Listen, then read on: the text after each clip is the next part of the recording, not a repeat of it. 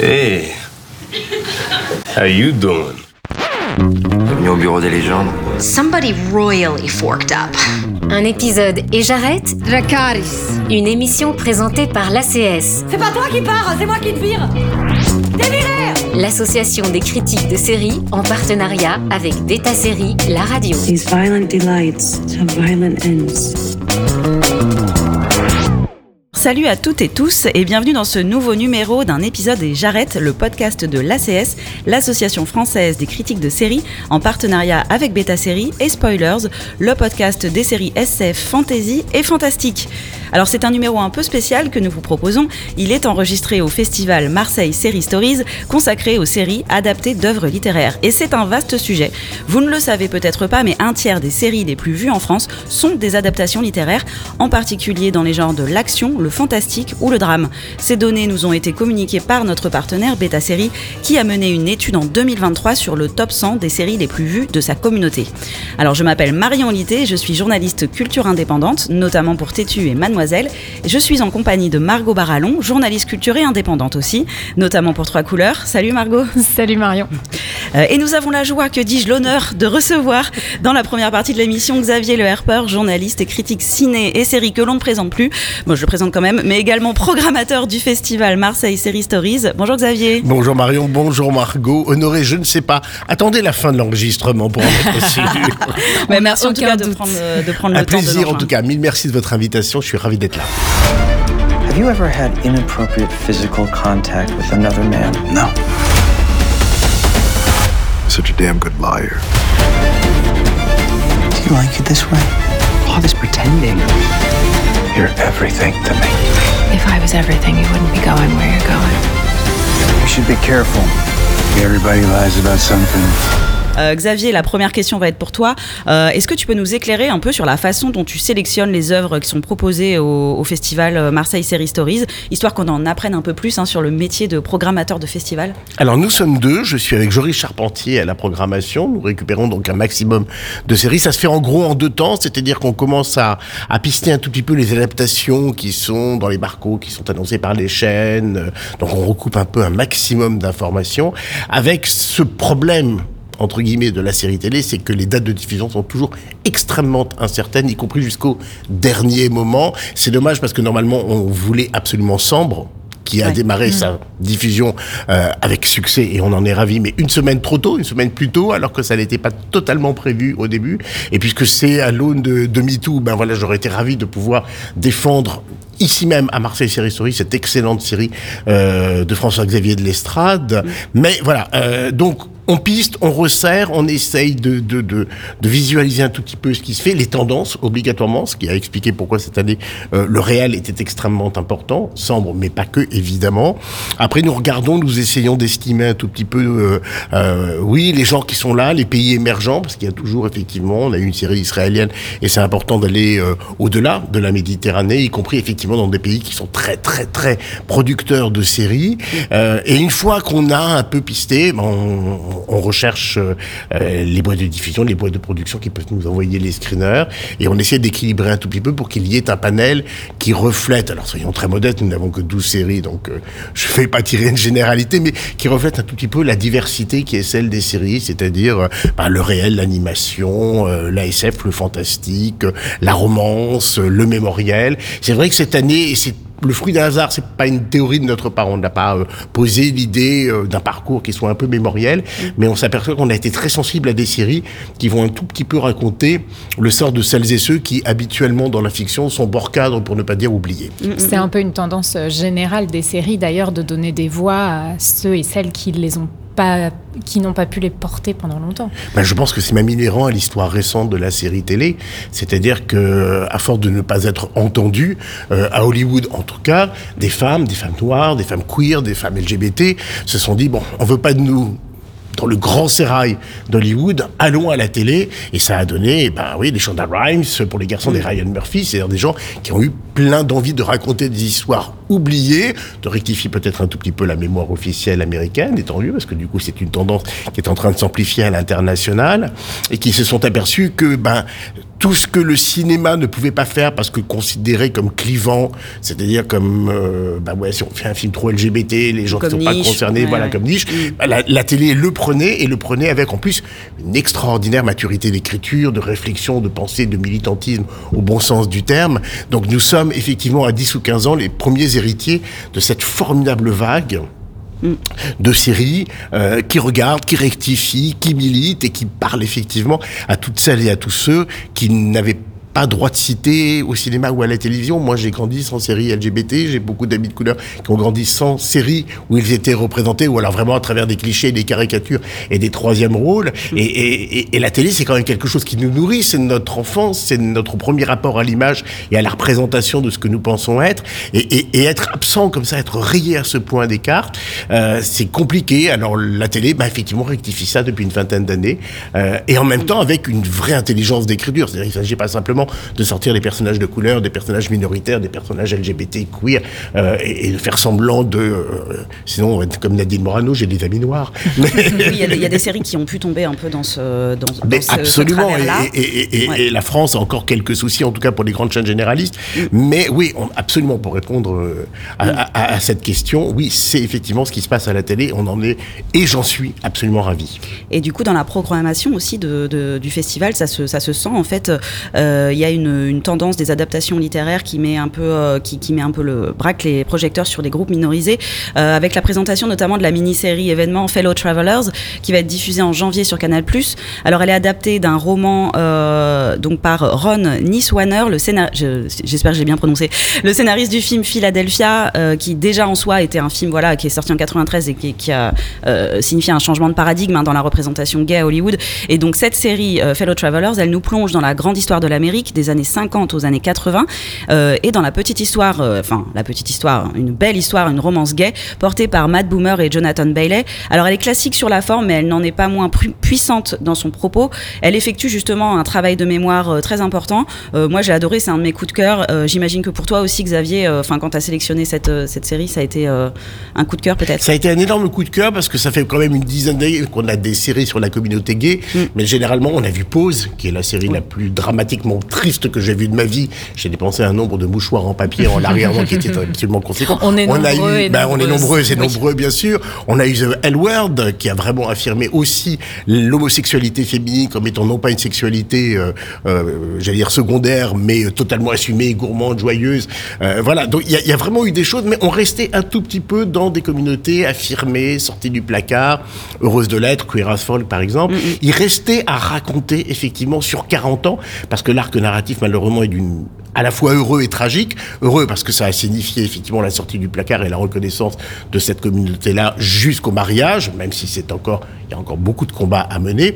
Le combat des femmes, c'est-à-dire qu'on a mélangé dans la série Fellow, Travelers à la fois le combat des hommes et le combat des femmes, qui n'est pas évident. Et puis on se situe quand même dans le monde politique WASP américain, du moins au début, c'est-à-dire effectivement pétri d'hypocrisie, votant des lois contre les LGBT, contre les minorités noires, contre les minorités mexicaines, et en même temps, effectivement, faites ce que je dis, ne faites pas ce que je fais. C'est-à-dire que dans les coulisses, tout ça couchait largement entre eux, avec effectivement la peur d'être découvert, donc des moyens de pression. Donc vraiment quelque chose d'assez putride, Euh, pas au sens moral du terme, mais au sens de euh, je suis gay, je ne peux pas le dire, je me marie, je rends obligatoirement triste ma femme et mes enfants, et en même temps, dès que le scandale m'approche, je suis obligé de désigner quelqu'un d'autre pour pouvoir m'en sortir. Oui, c'est les Euh, années macartisme. C'est les euh, années les macartisme. premiers épisodes, c'est terrible en fait, et, et je pense que c'est vraiment bien de le rappeler parce que, par exemple, en France, moi, le macartisme dans ma tête, j'avais le, le côté bon bah euh, contre tous les communistes, mais j'avais, j'avais pas forcément en tête que ça avait été aussi violent euh, contre la communauté Vous étiez vite communiste, hein, de toute façon, à cette époque-là. Je pense toute façon que vous n'étiez pas absolument dans le modèle. Euh, c'est pas une série qui sacrifie pour autant les personnages féminins. Elles existent vraiment. C'est un très beau couple dès le début, euh, qui, pareil, alors qui raconte non seulement l'homosexualité féminine, mais aussi la place de la femme, plus généralement. Elles sont secrétaires, il n'est pas question d'aller plus haut dans l'échelle sociale et dans l'échelle politique de l'époque, donc ça c'est important. Il y a aussi des personnages noirs. On pourrait se dire, oh là là, ça va être une espèce de puzzle comme ça, euh, politiquement correct, on représente tout le monde. Il y a un vrai sens quand même de la fresque du mémorial. Certes, la série n'est pas inventive au sens peut-être, comme on pourrait l'entendre ou l'espérer, de, de- de- de mise en scène, mais elle est très juste dans son écriture, et puis elle dresse dès le premier épisode bah, cet arc narratif dont je parlais, c'est-à-dire que c'est la politique du placard, sordide, tragique, jusqu'à l'autre tragédie qui est celle du sida, euh, puisque deux des personnages principaux vont se retrouver euh, après s'être séparés au moment et, et donc où, où on perd nos amis, où on les accompagne. Enfin moi je l'ai connu et c'est vraiment quelque chose dont on, on a du mal à se remettre, enfin qui vous hante toute votre vie. Et ils se retrouvent à ce moment-là et euh, bah voilà c'est la c'est la deuxième partie du combat qu'il faut mener, c'est-à-dire que la maladie est là, ça permet effectivement euh, aux gens au pouvoir, c'est Reagan à l'époque qui n'a rien fait contre l'hégémonie du sida et Par exemple en France n'a pas fait mieux de toute façon. On voudrait nous renvoyer à nouveau dans le placard et c'est le moment où c'est bah, soit on y reste, soit au contraire on en sort et la série raconte vraiment ça, cette prise de conscience et ce combat à mener pour ne pas disparaître à nouveau. Et Je suis très long, pardon. Mais hein. non, pas enfin, c'est aussi une série passionnante. Et, non, non, vous êtes, vous êtes passionnante. Euh, Margot, je pense que toi aussi, tu as beaucoup aimé cette série. Et on en a parlé toutes les deux. Mais euh, les scènes de, de sexe dans la série, on les a trouvées assez euh, innovantes et hyper bien Oui, foutues. C'est pour, c'est Ouais. pour ça que je suis d'accord euh, sur le fait que la mise en scène euh, prenne pas de risques euh, incroyables euh, dans sa composition de plans et tout ça. Mais moi, je- j'ai rarement vu, euh, je l'ai vu au cinéma chez Dolan par mais j'ai rarement vu la sexualité gay aussi assumée dans ce qu'elle peut avoir justement euh, d'extrêmement euh, sensuel, euh, cette sensualité euh, qui peut être aussi un peu brutale, mais vraiment dans la représentation des scènes de sexe, moi j'ai trouvé ça très très intéressant. Dans, la, diversité de, voilà, de, de- des pratiques sexuelles qu'on peut avoir au sein d'un couple qui se découvre, puis qui se connaît, qui s'aime. Ça reste très compliqué au vu du contexte.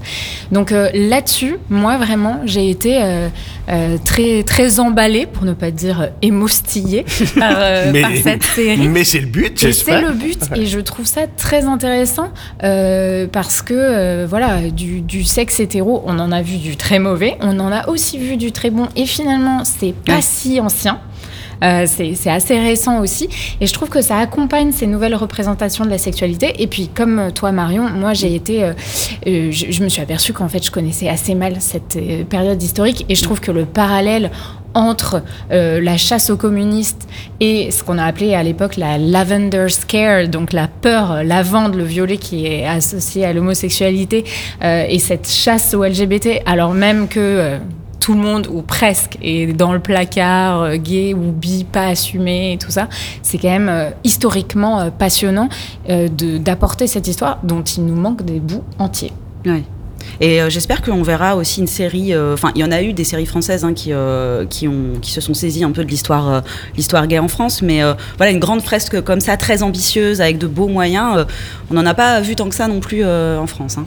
Non, ça reste encore compliqué. Les chaînes sont un tout petit peu Ouais. frileuses, elles osent pas.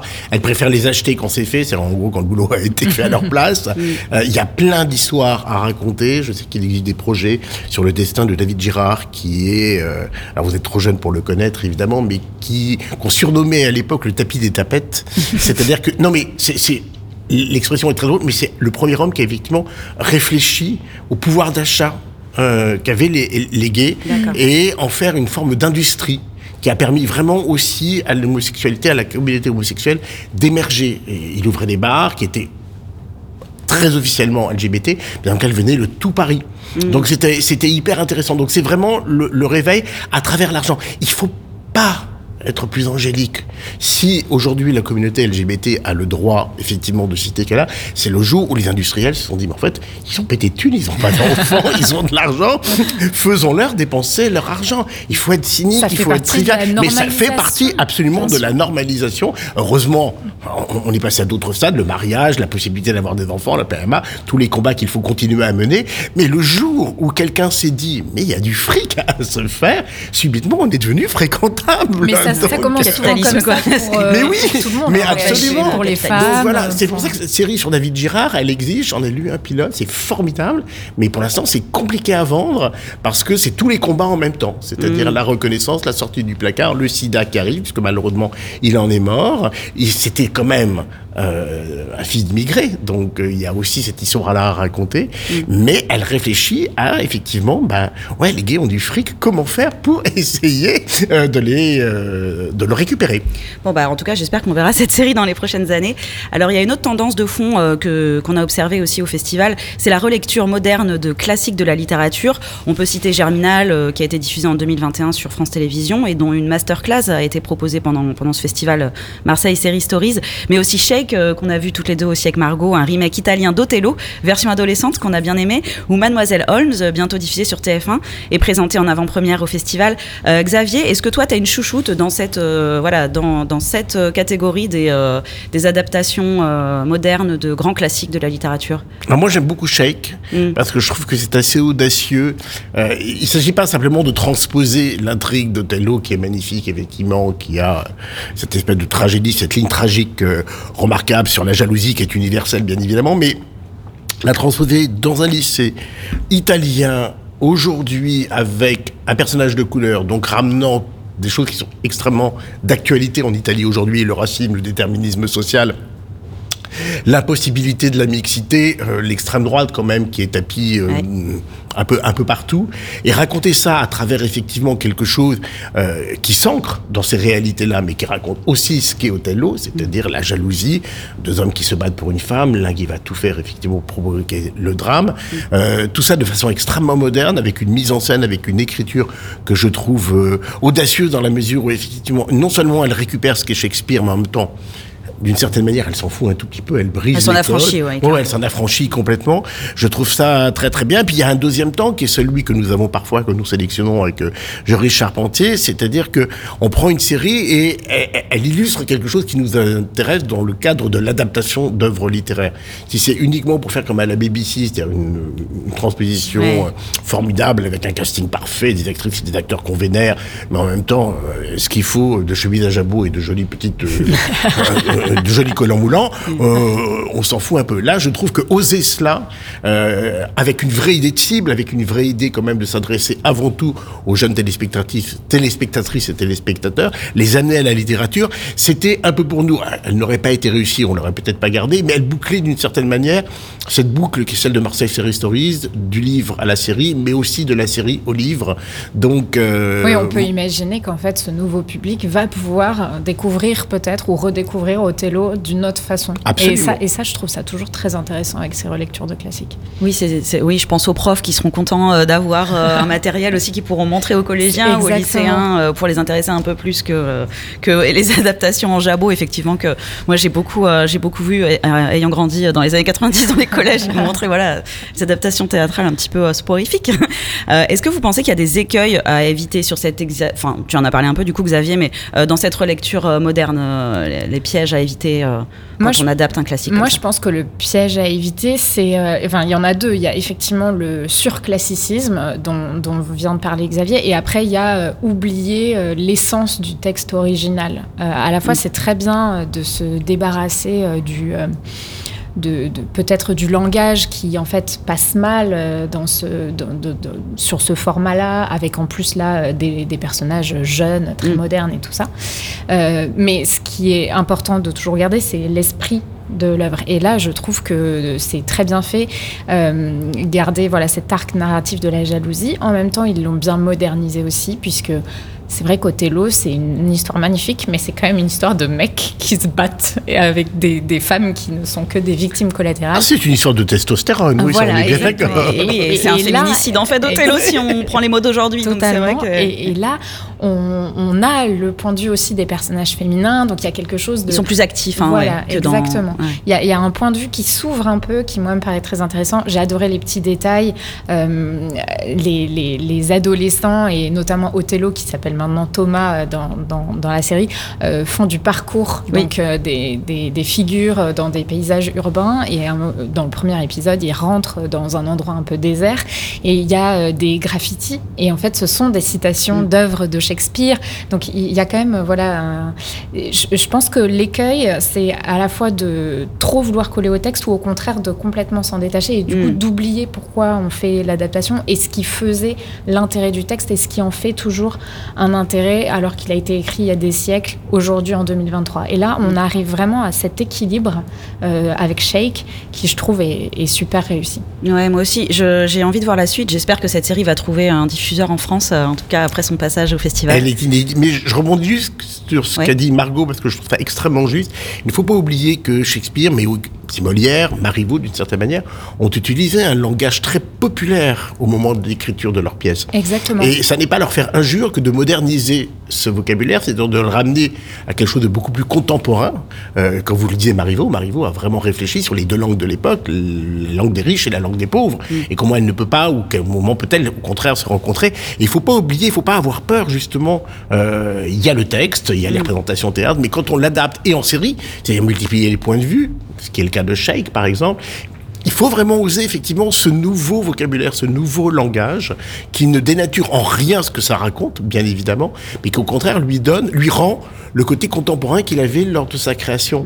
Donc c'est pour ça qu'il ne faut pas avoir peur. Et Margot a raison, le pire, c'est de faire ça dans le jus, dans le marbre, de façon un tout petit peu plus figée, très poussiéreuse. Ça n'a aucun intérêt. Les chefs-d'œuvre résistent à tout. non mais les grandes pièces, les grands arcs, ça résiste. C'est vrai qu'il faut leur faire confiance. en fait. Absolument. À partir du mois prochain, chaque berline sera payée 2 centimes de moins. Camarades, vos revendications sont justes et la justice ne se demande pas, elle s'impose Les mineurs sont en route, des centaines de toute la région. Seul un idiot quitte la partie avant d'encaisser ses gains. On n'a pas fait tous ces sacrifices pour rien. On va jusqu'au bout parce qu'on n'a plus rien à perdre. T'as dit que c'était la guerre, tu te rappelles? La voilà la guerre, la voilà. Alors la série Tout pour Agnès, euh, qui sera diffusée à partir du 1er décembre sur Paramount euh, et courant 2024 sur France Télévisions, représente une autre tendance hein, des adaptations, c'est donc celle du réel dont on parlait en début d'émission. Elle est adaptée d'un livre enquête et elle revient sur la célèbre affaire judiciaire niçoise de la fin des années 70, la disparition d'Agnès Leroux, héritière du Palais de la Méditerranée, un grand casino de la promenade des Anglais, et puis le long combat judiciaire de sa mère Renée Leroux pour faire condamner l'avocat Maurice Agnolet, donc qui était l'amant d'Agnès Leroux et qui est rapidement suspecté du meurtre. Michel Larocque incarne René Leroux euh, face à Yannick Chouara dans le rôle de l'avocat. Euh, nous avons visionné les, deux premiers épisodes. Moi, j'ai trouvé que la série retranscrivait assez bien l'emprise masculine qui se referme euh, sur Agnès. T'en as pensé quoi, toi, Margot? Moi, je trouve effectivement qu'on a deux personnages très intéressants parce qu'à la fois, on a ce Maurice Agnolet qu'on devine tout de suite, vénéneux, vénal, extrêmement toxique en réalité.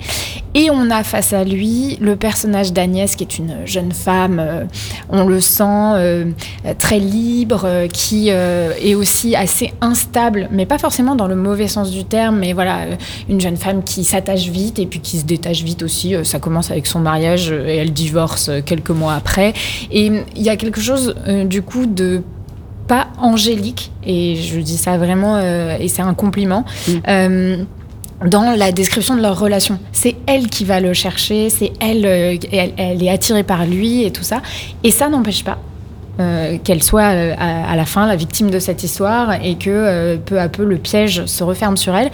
Et cette relation-là, je trouve, est bien rendue dans la série. Je suis plus partagée sur le rôle de la mère euh, et sur globalement le, la, la réalisation que je trouve un petit peu, euh, un petit peu euh, pour le coup euh, très, très classique, un peu téléfilm pour moi. Et le rôle de la mère qui est un peu téléfilm. Et je pense que c'est aussi une écriture de dialogue, moi qui m'a, qui m'a un peu pas rebutée, mais à laquelle je suis très habituée. J'ai pas trouvé ça particulièrement bien écrit, mais vraiment l'emprise en revanche est, est- est très bien décrite dans la série. Euh, Xavier, euh, est-ce que tu es friand, toi, de séries adaptées de faits divers? Parce que donc il y en a pas mal qui sont proposées euh, au festival, et puis c'est une tendance quand même assez forte de ces dernières années. Friand, je sais pas. Quand elles sont réussies, elles m'intéressent. Oui, ça c'est incontestable. Je trouve que c'est un large champ de possible, en tout cas d'écriture, de mise en scène, de travail de réflexion.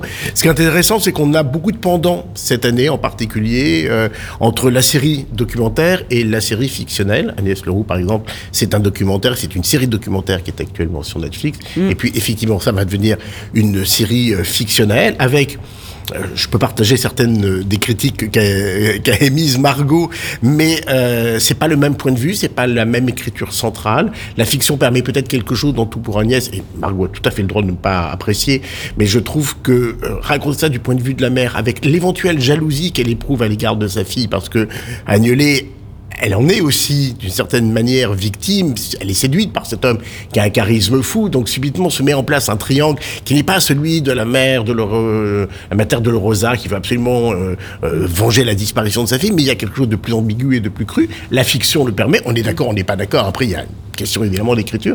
Le documentaire n'épouse pas le même point de vue. Donc, c'est hyper intéressant de voir que la même histoire peut être racontée de manière totalement différente, sociologique, amoureuse. Euh, voilà. Et, et- et subitement, c'est un deuxième temps parce que c'est une vraie question. Pourquoi certains faits divers s'inscrivent-ils dans la durée? Alors, il y a le côté irrésolu, ça fonctionne évidemment Oui. toujours bien.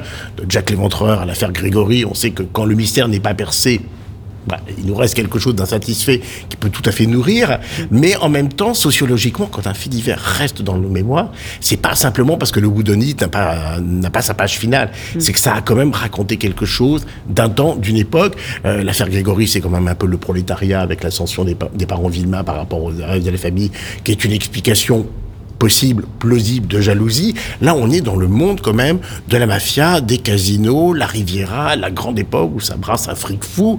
Euh, la même époque, c'est Gaston Defer quand même qui est à Marseille. C'est la famille médecin euh, qui est à Nice. C'est-à-dire des gens dont l'honnêteté et la probité restent quand même tout à fait euh, discutables. Et je trouve que ça raconte cela. Euh, la mise en scène de Tout pour Agnès, par exemple, qui n'est pas la plus inventive, ça je le cède, concède volontiers à Marco, mais il y a quand même ces volumes, ces espaces particuliers, et qui sont traversés par une femme. C'est-à-dire que euh, la mère d'Agnès, c'est quand même une femme qui normalement ne devrait pas être là. Le casino, c'est une affaire de mecs, c'est-à-dire que ses opposants sont des mecs. Donc je trouve qu'à deux, trois endroits, la fiction à partir du fait réel, peut raconter quelque chose d'autre, différé et épouser à la fois le point de vue d'un personnage qui n'est peut-être pas le principal, et épouser aussi celui des auteurs. Donc je trouve ça extrêmement intéressant. Maintenant, voilà, pour répondre vraiment à, à ta question, oui, les faits divers, c'est intéressant, à condition qu'il y ait un point de vue. Si ça n'est que pour revisiter ce que l'on a vu et connu et lu dans la presse à scandale, ça n'a pas d'intérêt. Après, si on réfléchit à la manière et à la raison pour laquelle ce fait divers nous a interpellés, reste dans nos mémoires, et, une- et pas uniquement pour son côté judiciaire ou policier, là, ça m'intéresse énormément. Et puis, c'est quand même une série aussi qui arrive à éviter euh, cet écueil qui est vraiment pour moi le principal écueil des true crime, comme on les appelle, qui est que. Enfin, en tout cas, sur les deux épisodes que j'ai vus, on n'a absolument aucune fascination pour Maurice Agnelet, Non, de euh, aucune manière aucune. que ce soit. On le voit à travers Et- le regard de deux femmes Voilà, qu'il aime, effectivement. exactement. Et, mais Margot a raison. Et, et là-dessus, euh, moi, je trouve ça. Du coup, j'ai j'ai envie de regarder la suite, et, et- et là, ça m'emporte parce que je me dis, ah non, on suit pas un énième. Non, la série est subtile là-dessus. Ouais. Elle montre aussi quelque chose de la différence de classe, hein, parce que donc euh, Maurice Agnolet, il est attiré par cette famille parce que euh, on sent une, une volonté vraiment de, de, de, de monter l'ascenseur social, euh, un peu presque forte, enfin qui le dévore un peu euh, Mhm. ce, ce mec. Donc on comprend un peu ses motifs, mais effectivement euh, la série ne le glamourifie pas, euh, Non, voilà, ne tout. glamourise pas, pardon, glamourifie, ça n'existe pas. Enfin, euh, contrairement à plein d'autres euh, voilà séries qui mettent en scène euh, comme ça des disparitions de femmes. Et puis, je dois avouer que j'adore Michel Larocque. c'est pas une grande réalisatrice, j'espère qu'elle ne m'en voudra pas. Mais je trouve que c'est une comédienne qui a une sorte d'aristocratie naturelle. Oui. Qu'elle n'a pas besoin de forcer. Ça va bien au personnage. Et ça va très bien au personnage. Que dès qu'elle marche sur la, la baie des anges, il y a quelque chose, outre toute la mémoire du cinéma, il y a quelque chose effectivement dans son port altier, dans son naturel comme ça, un peu hautain, un peu distant, tenant les, gens et les choses à distance, qui va parfaitement. N'oublions jamais effectivement qu'une série, un film dépend énormément aussi de l'incarnation de ces actrices et de ces acteurs. Et elle, elle est immédiatement effectivement cette héritière, cette femme bafouée, cette femme meurtrie, à la fois dans sa chair, et puis aussi en même temps dépossédée de ce qu'avait fait sa fortune. Donc, et, et- et elle le fait magnifiquement. Et un peu froide aussi avec ses enfants, ce qui explique aussi qu'elle est que en fait Maurice Agnelet, il, va vraiment s'insérer dans les interstices d'une relation un peu euh, dysfonctionnelle. Il voit tout de suite les faiblesses. Voilà, vrai. exactement. Euh, un manque d'attention, euh, euh, ça- ça- la difficulté de cette mère aussi à comprendre que sa fille ait d'autres ambitions et d'autres envies que de suivre cette vie aristocrate, aristocrate déchue en plus, a Ouais. fortiori. Donc, euh, donc c'est, là, c'est, vrai que Michel Larocque est particulièrement bien choisi. Sur des tout petits détails, parce qu'il y a un frère quand même qui aurait dû normalement être l'héritier normal, entre guillemets, de cette euh, saga, de cette famille. euh, et, et- et elle, elle aimerait bien que ce soit sa fille qui reprenne. Elle aimerait bien quand même que le féminisme Oui, se mette en marche. Il y a, voilà, il y a, il y a- il y a- il y a des choses et en même temps il y a de la rivalité. Donc c'est vrai que c'est pas la série du siècle, hein, je vais pas vous la vendre comme telle, mais je trouve qu'elle elle- elle pose deux trois jalons que la fiction autorise sur un fait divers comme celui-ci et qui sont des thématiques moi qui nous ont intéressés avec Joris. Hmm. Alors euh, Xavier, est-ce que tu es un programmateur heureux avec cette troisième édition du festival Marseille Série Story? Je peux pas ne pas être heureux d'abord parce qu'il y a du monde dans les salles, que la presse Ouais. s'y intéresse. Alors c'est pas simplement la reconnaissance évidemment des professionnels, euh, mais c'est agréable de pouvoir discuter effectivement avec mes consoeurs, avec mes confrères. Je suis heureux de la de ce qu'on a réussi, je pense, à équilibrer, je l'espère en tout cas, et, et de travailler avec une équipe qui est éminemment sympathique, éminemment jeune. C'est compliqué, ça n'est que la troisième édition. C'est un festival à Marseille, c'est un festival naissant, c'est un festival dont la définition n'est pas évidente non plus. Une série télé adaptée d'œuvres littéraires, faut quand même constamment le rappeler. Oui, c'est vrai, mais en fait, c'est beaucoup plus large que ce que on, on a l'impression si on connaît pas bien, euh, voilà. euh, Mais les absolument. et- ouais, c'est pour ça qu'on avait beaucoup réfléchi la première année à se dire comment est-ce qu'on dit. Parce qu'adapter d'œuvres littéraires, moi j'avais dit de forme littéraire, parce que je voulais absolument que, et on, on en a parlé cette année au cours d'un débat, la webtoon soit là, par exemple, mais aussi euh, euh, simplement un entrefilé dans un journal. On veut qu'il y ait une origine littéraire, le théâtre, euh, l'épistolaire. Oui, il n'y a pas que les romans, quoi. Il n'y a pas que les romans. voilà. C'est-à-dire il- Les il livres enquêtes, les livres enquêtes, et c'est voilà, c'est quelque chose qui est tellement en mouvement, qui propose des choses tellement nouvelles que je suis absolument ravi. On a failli avoir une série d'animation.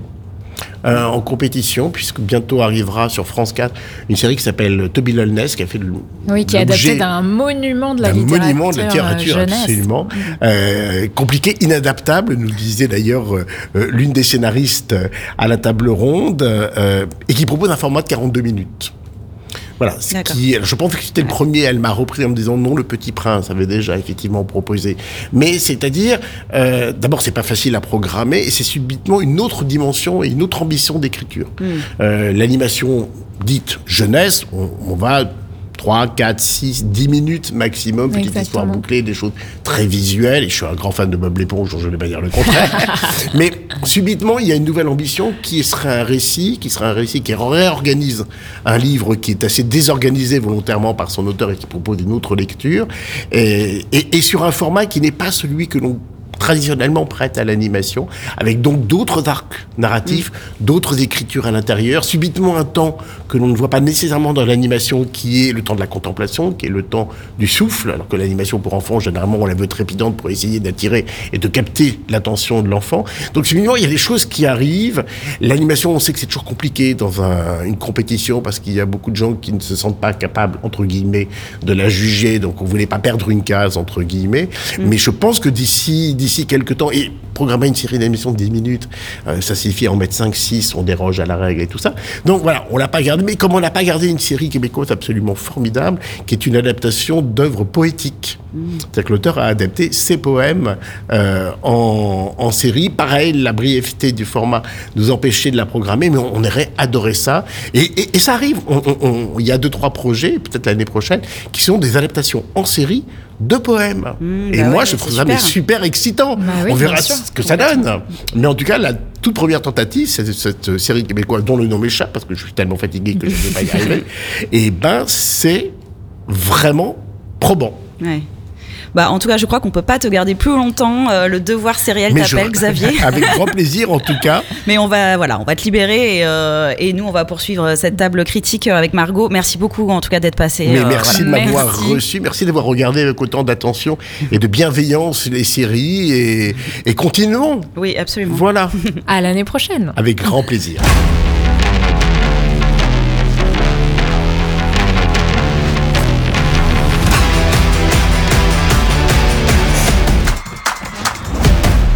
Alors pour reprendre sur les coups de cœur euh, du festival, moi je dois dire que j'ai adoré Les Indociles. C'est une série suisse adaptée de la BD éponyme et elle raconte une amitié entre trois personnages, Lulu, Joe et Chiara, sur quatre décennies, avec en toile de fond une lutte politique suisse méconnue en France. Enfin moi je la connaissais pas. C'est celle des pro-indépendance du Jura. Et en fait euh, donc euh, l'histoire se passe en grande partie dans un lieu anarchiste qui les réunit et qui s'appelle la ferme des Indociles. La série elle évoque la puissance de l'amitié, du collectif, mais aussi des sujets plus durs hein, comme le viol, la toxicomanie, euh, et elle le fait, euh, elle interroge aussi la faisabilité hein, des idéaux, des grands idéaux de ses protagonistes, Euh, et je trouve qu'elle le fait d'une manière, voilà, c'est à la fois épique, drôle, enfin tout y est, quoi. Les, les- personnages sont super attachants, les, dialogues sont top, on y croit, j'ai vraiment envie de voir la suite. J'ai vu que deux épisodes, j'espère que la série va trouver un diffuseur en France. Margot, est-ce que toi, tu as un coup de cœur aussi sur cette édition Marseille Série Stories? Oui, et bien Xavier mentionnait la présence d'une série israélienne et moi, clairement, c'est mon coup de cœur. Ça s'appelle Unsilenced. Alors, c'est l'adaptation euh, d'un livre d'Odelia Carmon. Euh, L'histoire, c'est celle de- du président euh, nouvellement élu. Alors, en Israël, le président n'a pas du tout les mêmes pouvoirs euh, qu'en France. hein. C'est plus euh, un titre euh, assez honorifique. Et d'ailleurs, son ambition à ce président est de devenir Premier ministre, ce qui est vraiment la fonction euh, exécutive dans le pays. Et ce président, il a euh, une assistante qui s'appelle Oshrat, qu'il va euh, d'abord euh, agresser sexuellement, puis violer à plusieurs reprises. Euh, c'est une série euh, assez dure et qui raconte en fait en suivant euh, différents points de vue. Et le premier épisode est centré euh, sur euh, Oshrat, euh, cette, euh, cette femme euh, donc victime de violences sexuelles, qui va raconter euh, comment elle va décider, bien comme le titre l'indique, de ne pas se taire et euh, de, de faire en sorte euh, que cet homme soit mis hors d'état de nuire, puisqu'on découvre relativement rapidement euh, qu'elle n'est a priori pas la seule victime. Et en fait, c'est adapté d'un de Carmon qui a écrit le, livre. Elle était elle-même conseillère euh, communication et médias euh, d'hommes très importants. Elle a travaillé euh, avec avec Ariel Sharon, avec Netanyahou, et elle était en place au moment de l'affaire Moshe Katsav, qui est donc vraiment un président qui a été euh, condamné euh, pour euh, des, des violences sexuelles. Et, euh, et en fait, c'est très intéressant parce que on sent vraiment son expérience. Euh, dans, dans, dans, la, dans la série, alors j'ai pas lu le livre, mais j'imagine qu'on la sentait déjà dans le livre, et euh, avec voilà une précision dans la description à la fois des mécanismes de, de violence et puis de euh, silenciation, si on peut le dire, euh, de, de cette victime, puisque elle se tourne vers le conseiller en communication. Euh, et d'ailleurs, c'est très intéressant de voir que euh, le conseiller en communication euh, s'appelle Avinoam dans la série, et on se doute bien que c'est un peu un double d'Odelia Carmon à un moment. En tout cas, elle a occupé cette fonction, et c'est très intéressant de voir qu'elle en fait un personnage assez détestable, euh, qui ne prend pas ses responsabilités, euh, qui euh, mène complètement en bateau cette pauvre jeune fille en lui disant qu'il va l'aider, et en réalité, il l'enfonce, puisque vraiment, alors je veux pas trop déflorer la série, mais va vont se mettre en place plein de mécanismes pour la faire passer pour une folle, pour faire croire que c'est évidemment elle qui a voulu séduire ce président. Et on retrouve vraiment toute l'essence euh, de ce qui fait euh, les, les violences sexuelles euh, aujourd'hui, dont on parle beaucoup. Mais c'est vraiment cliniquement décrit, c'est très intéressant. tous les phénomènes dont on parle, de gaslighting par exemple, on, voit ça dans la série. Série qui est pas du tout une leçon. hein. Ça reste un. Alors, le, terme est hyper mal choisi, mais ça, reste une fiction divertissante, c'est-à-dire une fiction qui vous embarque dans son histoire. Et qui a beau aborder des sujets très durs et très sérieux, c'est avant tout des personnages, euh, des rebondissements dramatiques. Mais voilà, c'est vraiment très bien fait. Et euh, alors, on n'a pu voir que deux épisodes, mais euh, j'espère aussi qu'il va y avoir un diffuseur et, et qu'on pourra la voir en France pour voir la suite. Ouais, je coucou Arte. Exactement. Mais, euh, mais c'est vrai que moi aussi, j'ai pu voir malheureusement qu'un épisode, mais, mais c'est vraiment très très bien fait. Et en plus, je trouve que c'est voilà, ça questionne un sujet assez brûlant, même en France. hein, C'est-à-dire, est-ce que en vérité, c'est possible euh, d'avoir une justice euh, quand c'est un homme politique euh, ultra puissant hein, qui est voilà accusé d'agression sexuelle ou d'avoir proposé des faveurs sexuelles ou en tout cas voilà qui fait pression Mhm. comme ça. Un sujet, oui, légèrement en voilà. vogue en France aussi. Et en fait, malheureusement, en France, en tout cas, on n'a pas la réponse à cette question. On va voir voilà ce qui se passe au niveau, exactement. de l'actualité. Mais Unsilenced est loin d'être la seule série hein, qui met en scène des personnages féminins euh, que l'on peut, aller un peu grossièrement qualifier de post-MeToo. Euh, je me pose la question, et du coup, je te la pose, Margot. Euh, Est-ce que l'héroïne en lutte contre les violences sexistes et sexuelles, c'est quelque chose de, très nouveau, ou est-ce qu'il y a un effet loop euh, parce qu'on voilà, euh, on est quelques années après MeToo et qu'on s'y intéresse plus? Moi, je pense que c'est pas nouveau. Ouais. Il y en a toujours eu euh, au- aussi au cinéma. Mm. Euh, mais en réalité, elles sont différentes aujourd'hui et elles sont mieux. Ouais. C'est-à-dire que, en fait, souvent, euh, la violence sexuelle et notamment le viol a été utilisé comme une sorte de ressort pour que le personnage féminin se, se découvre un peu, devienne euh, indépendant, euh, trouve sa voie. Euh, en gros, euh, je subis un trauma et puis euh, je, je me réinvente après et, et j'y vais, quoi. Et, et là, aujourd'hui, euh, on a arrêté en fait de présenter ça. Euh, certes, c'était déjà un drame, mais c'était finalement euh, un peu euh, bon ben, ce qui ne m'a pas tué m'a rendu plus forte. Ok, Là, ouais, un côté euh, la résilience, euh, c'est toujours, enfin c'est parfait. Et du coup, c'est presque une devenue, c'est presque une injonction pour les victimes d'être Voilà. résilientes et de. Exactement. Ouais. Et là, on a des, des, des victimes qui, qui, qui sont des, des femmes fortes qui résistent, mais on a aussi la volonté, on le sent dans les séries. Alors moi, là, je pense à la série Unbelievable sur Netflix. Mmh, super. Euh, donc sur une jeune femme euh, qui était violée, qui portait plainte, qui était clairement dissuadée euh, et tellement malmenée par la police qu'elle finissait par dire ok en fait non j'ai tout inventé. Euh, et euh, parallèlement une enquête sur euh, des, un violeur en série qui se trouve évidemment être l'auteur de son viol à elle. Et en fait, ces séries-là, maintenant, ces, ces- ces victimes qui, qui, j'aime pas le terme, mais qui se rebellent, en tout cas qui, vont plus loin que, ce qui leur est arrivé, elles servent euh, aussi dans les séries à dénoncer tout un système, toute une culture du viol, tout un système judiciaire, policier qui ne fonctionne pas.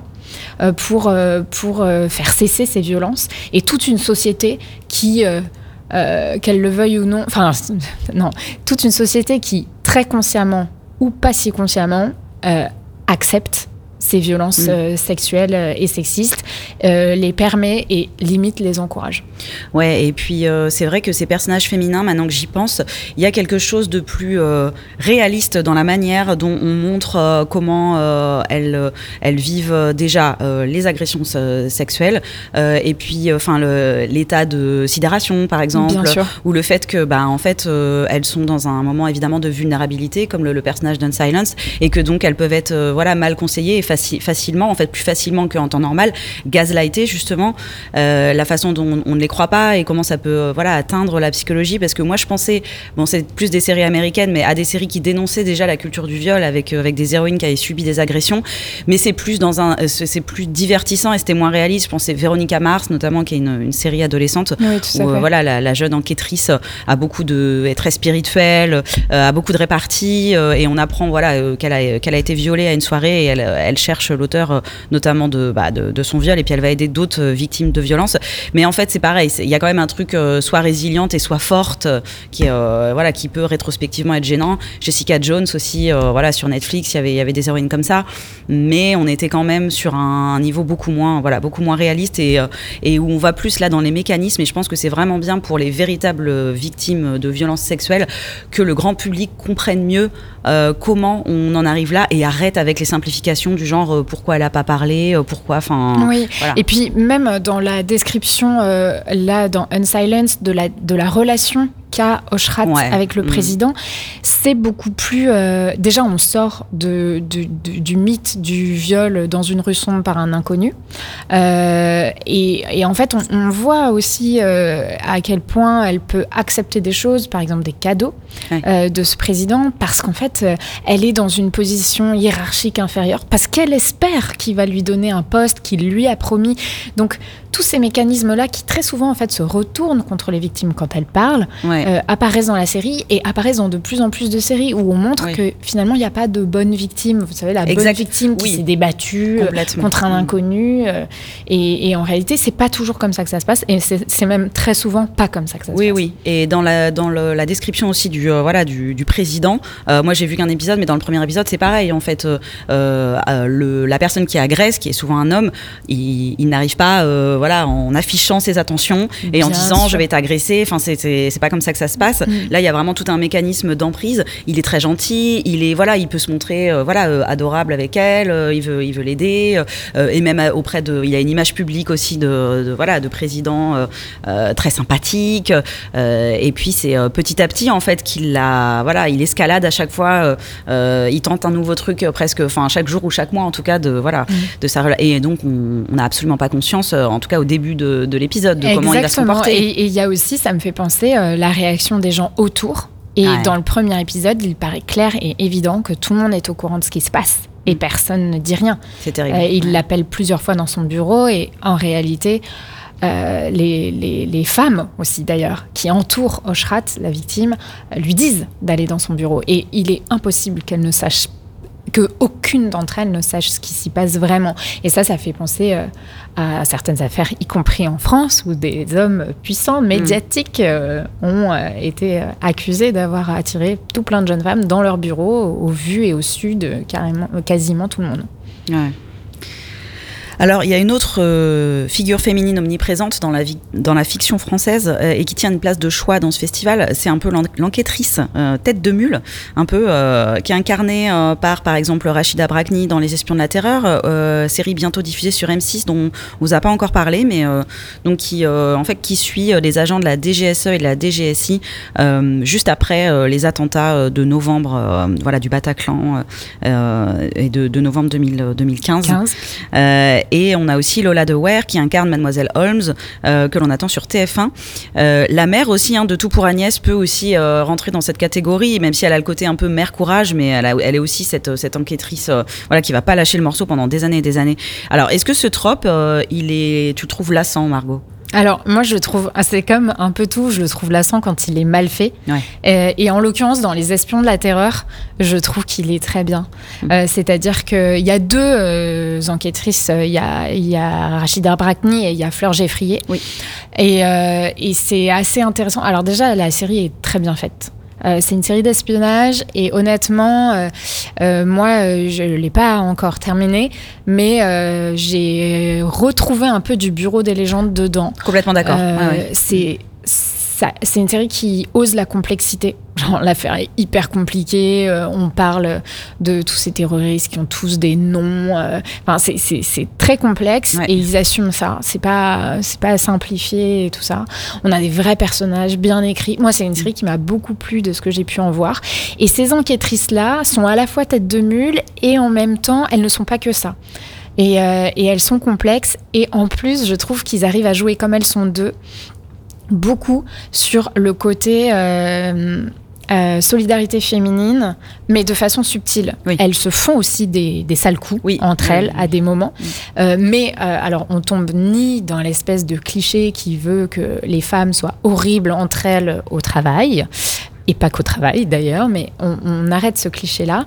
Et en même temps, on a ces scènes de réunion où elles sont les deux seules femmes au milieu d'une table d'hommes et où on sent qu'elles savent que leurs idées vont être souvent démontées par euh, leurs collègues masculins et elles se soutiennent. Mais c'est fait subtilement et euh, ça, ça m'a beaucoup intéressée. Et donc, ces deux têtes de mule-là, en l'occurrence, euh, elles sont très intéressantes. Ouais, c'est vrai. Non, puis euh, bon, c'est vrai que ça devient, euh, c'est assez un archétype, mais aussi parce qu'on voit plus de personnages féminins dans euh, dans les thrillers, dans le polar, qui était voilà un genre accaparé complètement par des personnages Exactement. masculins.